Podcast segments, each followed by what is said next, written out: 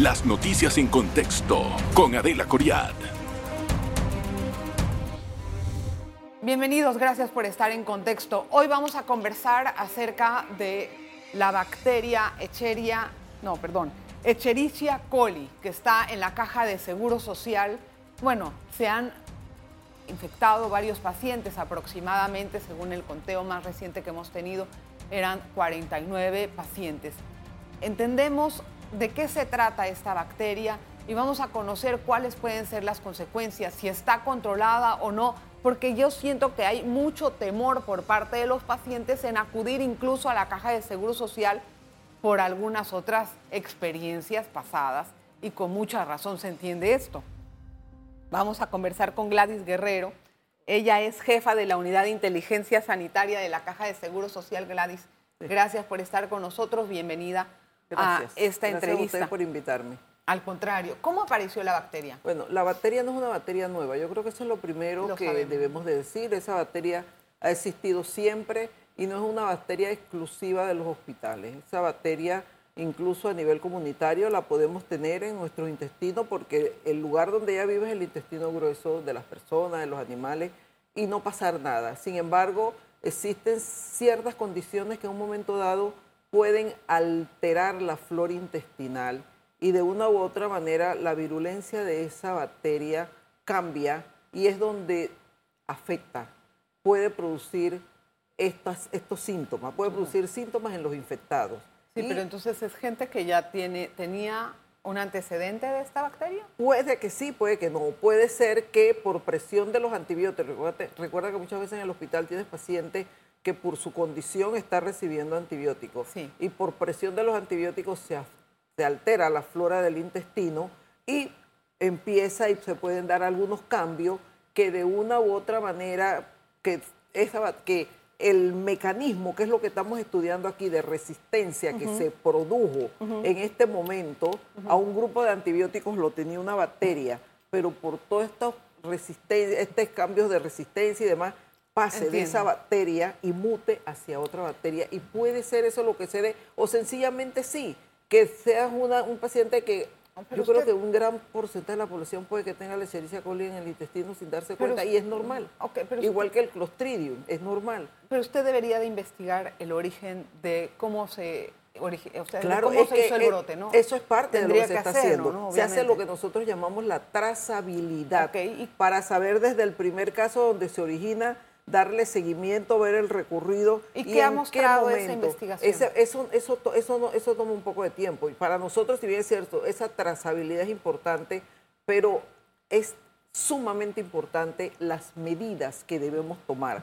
Porque si nosotros nos distraemos solo en hacer la trazabilidad, el brote entonces Entiendo sí nos come. Eh, obviamente. Nos come y, entonces necesitamos, son trabajos paralelos que se van haciendo. Es un equipo de control de infecciones que tiene el complejo hospitalario que trabaja los 365 días del año. Ellos se dividen, un grupo se dedica a atender una parte de lo que es la prevención para lograr el control y otro la trazabilidad. ¿Qué resultados ha mostrado el tema de la trazabilidad hasta ahora?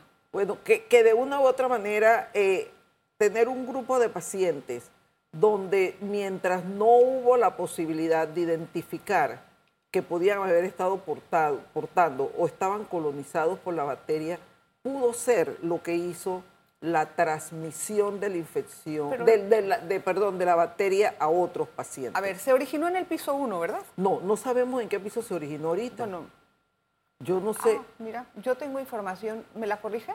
Sí. Se la voy a decir. Sí.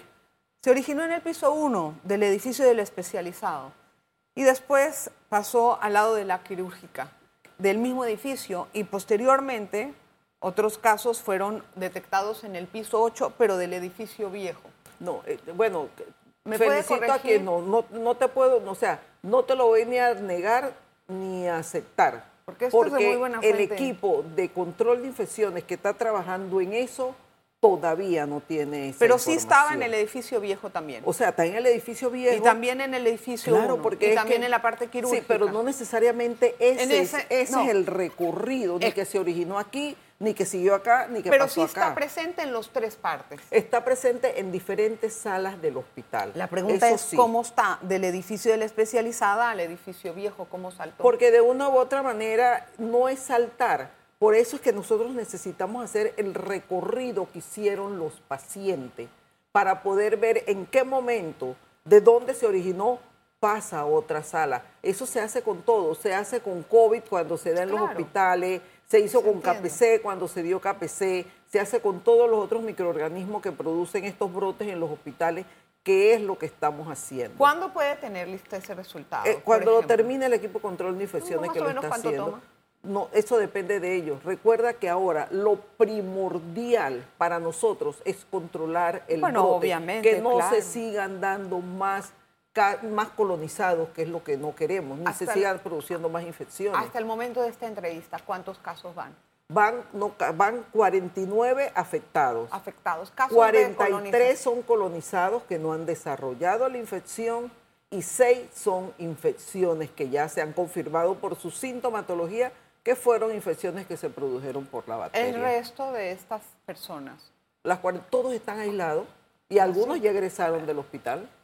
Pero ¿qué síntomas están presentando? los que no tienen la infección no tienen síntomas relacionados con la bacteria. Están en el hospital por la condición que los llevó a su hospitalización, pero no por tener ninguna sintomatología relacionada a la bacteria. Ok, en el próximo bloque quiero hablar acerca de las muertes, que nos aclare la doctora cómo están seguros de que estas personas o estos pacientes no fallecieron por la bacteria y en cambio sí, como afirman, se, perdieron la vida por las afecciones que podían tener para cuando ingresaron en la caja. Una pausa y regresamos enseguida. En breve regresamos con En Contexto. Gracias por continuar en sintonía. Hoy conversamos con Gladys Guerrero. Es una doctora que usted conoce, se sabe de memoria después del COVID ¿Cómo no? Usted va a saber quién es la Guerrero, jefa de la Unidad de Inteligencia de Sanidad de la Caja de Seguro Social. Ahora, ¿han muerto cuántas personas? Seis. ¿Cómo estamos seguros? ayer. Acuérdate que este monitor se hace todos los días, hasta ayer. Es correcto.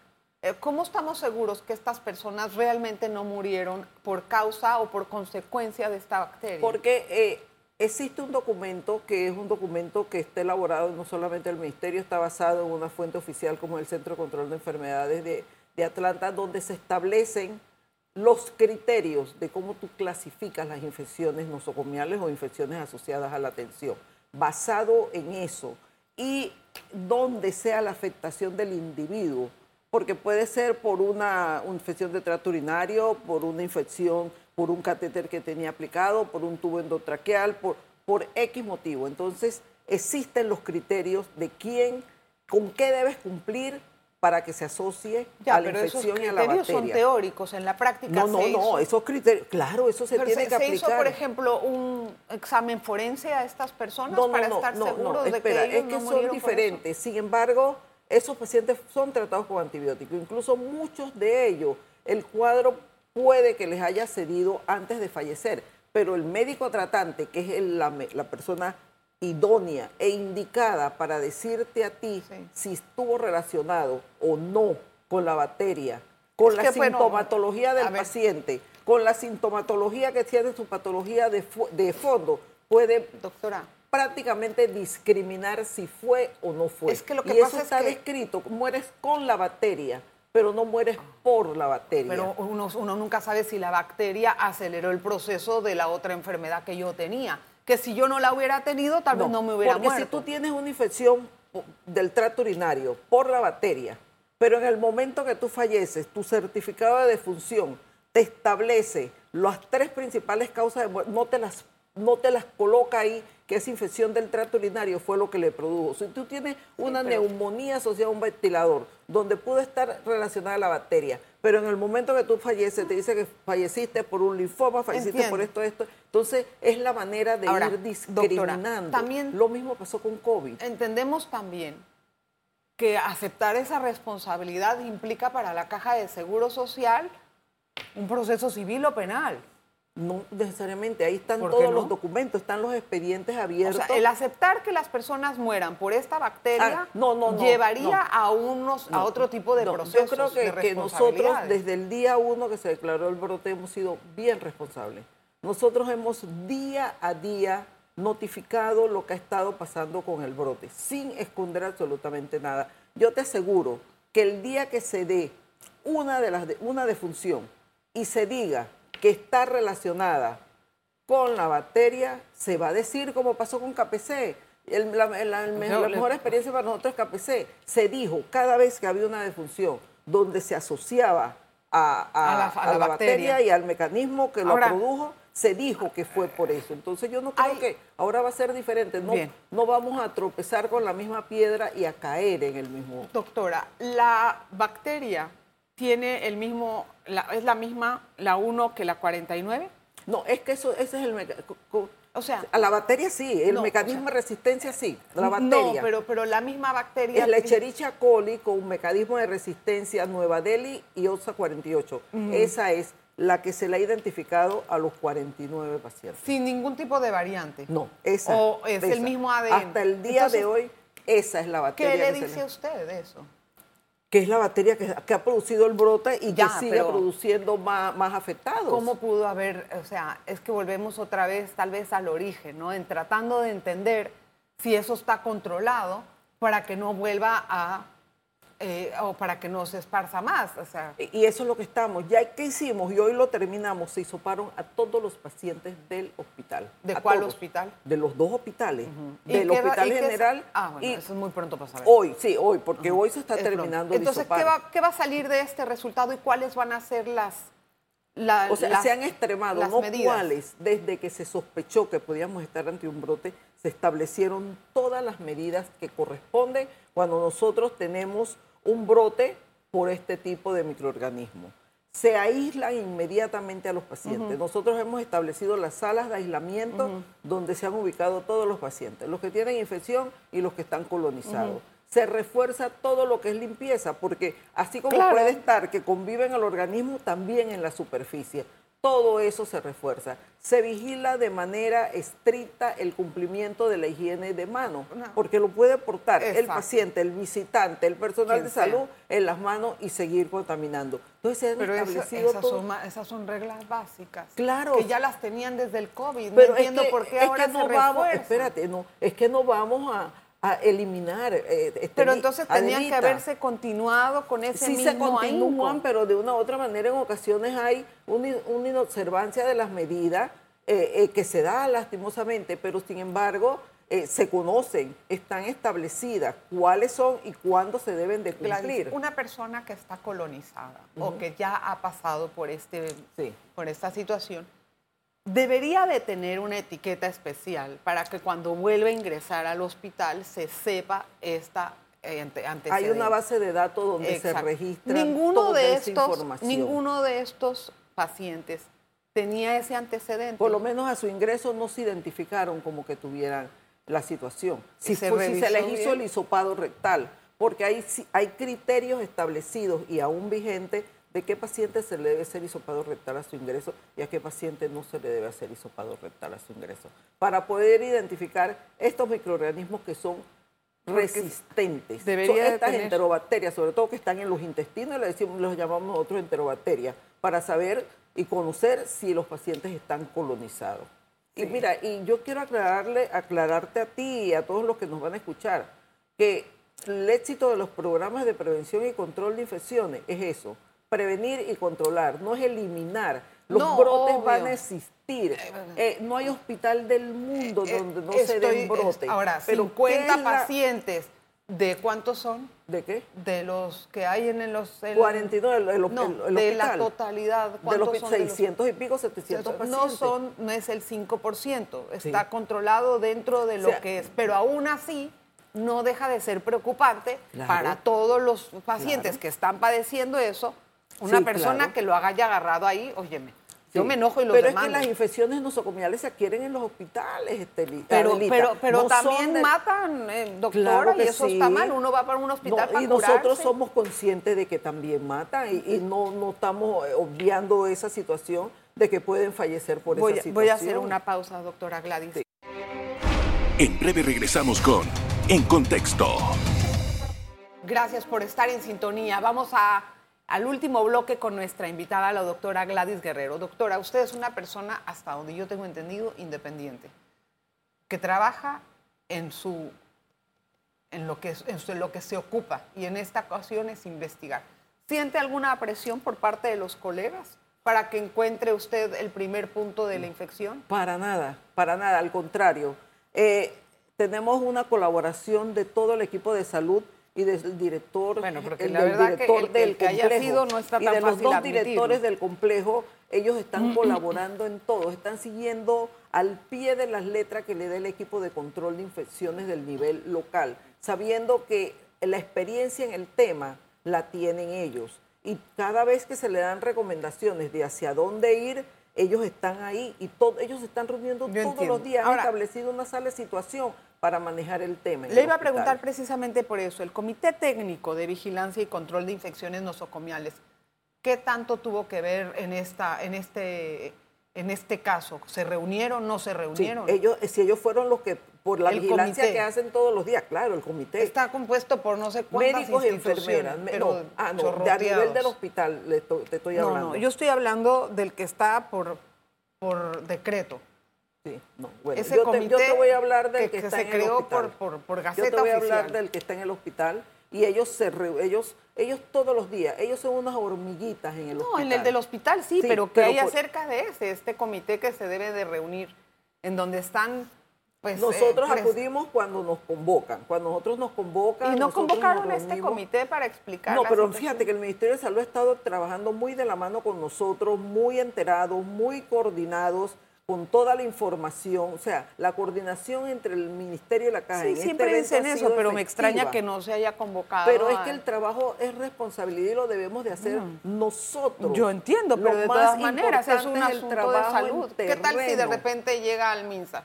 Nadie puede evitar eso tampoco. Pero es que el, el MINSA va a tener sus brotes. ¿Quién te dijo que de repente el MINSA no tenga un brote en este Eso es lo momento? que- O sea, por eso me pregunto si se ha pero reunido no el por comité. es- de repente no por este microorganismo. Mira Quiero tú. repetirte que las bacterias a- relacionadas a la atención de salud viven en los hospitales. Eso Hay lo entiendo. brotes, pero fíjate que aquí lo efectivo, yo no me quiero ir sin dejártelo saber, que se ha demostrado el trabajo que se está haciendo a nivel de lo- del complejo hospitalario. Si yo te comparo 2012-2013, en el 2012, en todo el año hubo ocho brotes de diferentes microorganismos. En el 2013, siete. Ahora en el 2021 hubo dos. Y en el 2022, un solo brote durante todo el año. ¿Brote de qué exactamente? De, diferentes microorganismos, de Candida auris, de Klebsiella, de diferentes microorganismos. Entonces, definitivamente que tenemos un equipo que conoce su trabajo, está activo, asegurando que si se da un comportamiento Entonces, inusual, con esa, con esa trayectoria, ¿por qué salió este brote así porque va a salir, no podemos eliminar los brotes de los hospitales, no se pueden eliminar, igual que los brotes que se dan a nivel comunitario, a veces cuando hay epidemias de dengue, No, yo ah, lo entonces, entiendo. cuando están, que se incrementan los casos de antivirus, a pesar de todo lo que tú haces, es el comportamiento, que Ahora, a veces son doctora, una pregunta. En, este, sí. en estos casos, ¿hay responsabilidades civiles o penales? No, no, ¿Por qué porque, no? porque las van a ver si nosotros... o Porque sea, si yo soy un paciente y voy a la caja y me enfermo de algo que yo no tenía, alguien tiene que decirme qué es lo que está pasando. Pero es que a Y los si yo me quedo con eso, de- sí, no, decir una cosa, pero también en mi salud la, la afectación. O sea, si yo salgo del hospital con algo que yo no tenía, yo tengo derecho a, que, a, a demandar. Pero es que eh, los pacientes, si bien es cierto, En Estados Unidos eso es infecciones. pena de demanda. eso Bueno, es- fíjate que yo no sé hasta dónde y en qué estados y demás, porque tengo un familiar que adquirió una infección en un hospital en Estados Unidos, una nosocomia en Estados Unidos, y nadie, ahí no se demandó, ahí se dijo Bueno, que ese era es un parte, caso en era- particular, pero, acá hay entonces sí, 50. entonces, ¿cómo eh, se maneja esto? ¿Quién es responsable de qué entonces? ¿O nada pasó? No, no es que nada pasó, Estelita. Yo, no, yo creo que se está haciendo lo que corresponde hacer. Si, no- si lo hubiéramos escondido y nadie se da cuenta, qué bien y aquí no pasó nada. No, si lo Pero- hubieran escondido hubieran cometido un delito. pero por que eso, es diferente entonces, y hubieran pero sin embargo, fracturado ahora, más la al confianza. tratar de ser transparente, igual se nos está cuestionando qué, qué pasó, no por se qué está pasó. cuestionando, al contrario. Se está tratando de aclarar qué es lo que está pasando. Lo que pasa es que también en, épocas, en oportunidades anteriores, ¿se acuerda la KPC? Sí. ¿Qué lío fue eso? es? La gente también tiene temor, por ejemplo, si yo soy una persona que me tengo que internar por cualquier cosa en la caja, voy a ir con temor sabiendo que está esa situación pasando. ¿Qué le puede decir a los pacientes? las personas pueden ir con toda confianza. La prueba está que ninguno de los servicios del hospital se ha suspendido. Porque no, si tú no estás donde están los pacientes que están, están aislados, ellos están aislados. Entonces, y el personal de salud que los atiende. Ellos tienen que usar el equipo de protección personal. Ellos saben que cuando ellos entran a esa sala y van a atender a los pacientes, tienen que ponerse bata, Quiere decir guantes, entonces tienen que higienizarse las manos antes de entrar, después de salir, tienen que cumplir con una serie de, medidas de bioseguridad. Quiere decir que después de este reforzamiento, por así decirlo, de las medidas, no debe de tener tantos nuevos brotes. Claro, es que claro, y Pero la prueba lo que te dije. Y si el hisopado que les, que les hizo ahora sale que había Pueden salir algunos otros porque esos pacientes que se han terminado de hisopar han resultado ser contactos de los que se captaron primero. Entonces el riesgo de que existan puede ser, y de repente si nosotros dentro de 15 días rehisopamos a los ya hisopados, puede que aparezca uno o dos y eso es lo que nosotros vamos a esperar. ¿Cómo se va a combatir esta bacteria? Yo tengo entendido ah. que los antibióticos no son, o sea, cada vez son más resistentes las bacterias a estos Por eso es que no hay que evitar el abuso o el mal uso de los antibióticos. Explíqueme cómo se... Incluso eh, a nivel comunitario, nosotros abusamos de los antibióticos, nos automedicamos, o si se lo dieron a mi vecino, me va a servir a mí, o cuando me dan un tratamiento de un esquema de antibióticos no lo completamos porque al tercer día me, siento bien, Pero en este caso, todo eso contribuye a la resistencia, aumentar la resistencia de los microorganismos a los antibióticos. Entonces, pero sin embargo, estos pacientes sí están recibiendo los antibióticos que necesitan de acuerdo a la infección que tienen. Los infectados, sí, claro, yo sé que de la infección ellos se, de la infección ellos se curan. Pero ¿y del coli? De muchos de eh, la coli, de los colonizados, puede que tú los hisopes en un año y su prueba y su resultado le salga no detectado o, como puede que siga. pero yo, yo entiendo por lo que me dijo al principio. Sí que eso vive en nuestro organismo. Normal, puede que a ti tú lo tengas, pero que se te altere ante alguna situación. Se te altera. La coli también se transmite a nivel comunitario en los alimentos o por agua contaminada. Por eso la pregunta es si al tratarlo con antibiótico desaparece la del todo. La infección, te va a desaparecer. Pero queda la puede, bacteria. Puede que sí, puede que ¿Qué pasa si queda la bacteria, Alguna, alguna condición que tú puedas tener te desencadene que te aflore nuevamente y que puedas desarrollar alguna infección dependiendo de las ah, condiciones es como los virus que, están Es como el clostridium. Pues, más del, yo creo que más del 50% en Panamá está aportando el clostridium. Entonces, que si empieza con los... Es Ahora, quiero pasar a otro tema antes de que se acabe el, el, el, programa. ¿Qué ha pasado con la viruela del mono? ¿Cuántos casos tiene hasta ahora? Eh, hasta ahora a nivel nacional se han reportado 177 casos. No hemos tenido defunciones, no hemos tenido casos en en niños, la población más afectada sigue siendo la de 20 a 49 años. Eh, se sigue trabajando. Esta es una infección que está asociada mucho al contacto. O sea, hay que un contacto sostenido que pueda tener la persona. Contacto sostenido no nada más por darte la mano. una vez y ya, y no. No. Un contacto más sostenido que puedas tener eh, y que no tomes las precauciones y de repente ves a la persona con lesiones, es poder sospechar que esté. Está muy asociado a lo que tú hagas. Doctora, ¿y eso eh, se puede decir que está controlado o no? No, todavía están apareciendo casos. todavía están apareciendo casos. ¿Cómo se controla un caso? Eh, es, depende de ti, de tu conducta. Es de como cómo tú te comportes. Sí, más o menos. No es que necesariamente esté relacionado en la conducta por la preferencia ni tu orientación, nada de eso, pero por, la, conducta, la conducta tuya. Tú, lo que tú decidas hacer contigo es lo que te va a exponer o no te va a exponer. ¿Y este, esta viruela del mono, se sabe el origen también o no? De la viruela del mono se expresa, eso, era eso por los países africanos, eso es una enfermedad endémica en varios países africanos donde durante todo el año se dan casos. Para nuestros países acá es donde en este momento hemos tenido la experiencia de, la viruela símica. Con respecto al COVID, hasta ahora, ¿cómo está viendo usted la situación? ¿Estamos más controlados? Con el inicio escolar, sí temen que haya un brote? Fíjate que para nosotros nunca realmente la escuela fue ese lugar donde nosotros esperábamos que pudiera dar un boom las infecciones. Y en este momento definitivamente que sí, tuvimos un tremendo termómetro que fue los carnavales, donde nosotros decíamos, vamos a ver qué pasa, vamos a ver, pero ya van tres semanas y realmente... Eh, no ha eh, variado tanto. no, no, que si aumentaron un poquito los casos, sí, pero, es no la gran cantidad de, casos. tal vez la, autoridad no se entera porque ya la gente tiene pruebas caseras. eso te iba a decir. Porque la gente se queda en la casa y dice ya no voy a reportar. es muy leve o no se siente nada. Las vacunas han contribuido mucho a eso, a que no que no que te infecte, porque la vacuna nunca se ha dicho que es para evitar que tú te infectes, pero si te infecta, para que te tienes una sintomatología leve que tú piensas que tienes un resfriado cualquiera o puede que no tengas síntomas. Entonces las personas ya han dejado de acudir. Generalmente el que tiene más síntomas o se siente mal es el que más acude. Pero por el momento, pues igual, nosotros tenemos que esperar que la Organización Mundial de la Salud sea quien diga hasta aquí llegó la pandemia, ellos son los que lo definen. Ah, nada más para poder terminar. ¿Cuándo es que puede, ¿cuándo es que puede digamos, controlar o erradicar del todo la bacteria en la caja. Erradicarla no, eh, controlarla. Digamos que los pacientes se curen, por así decirlo.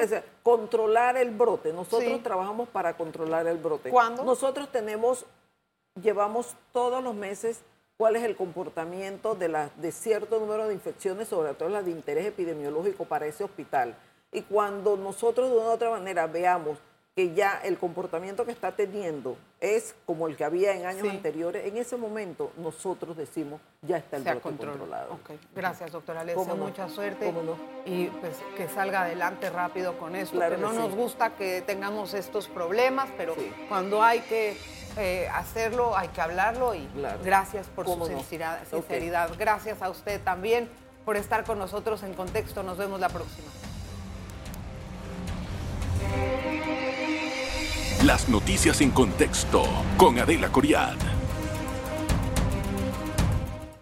Revive este programa entrando al canal 1 de BOD de Tigo.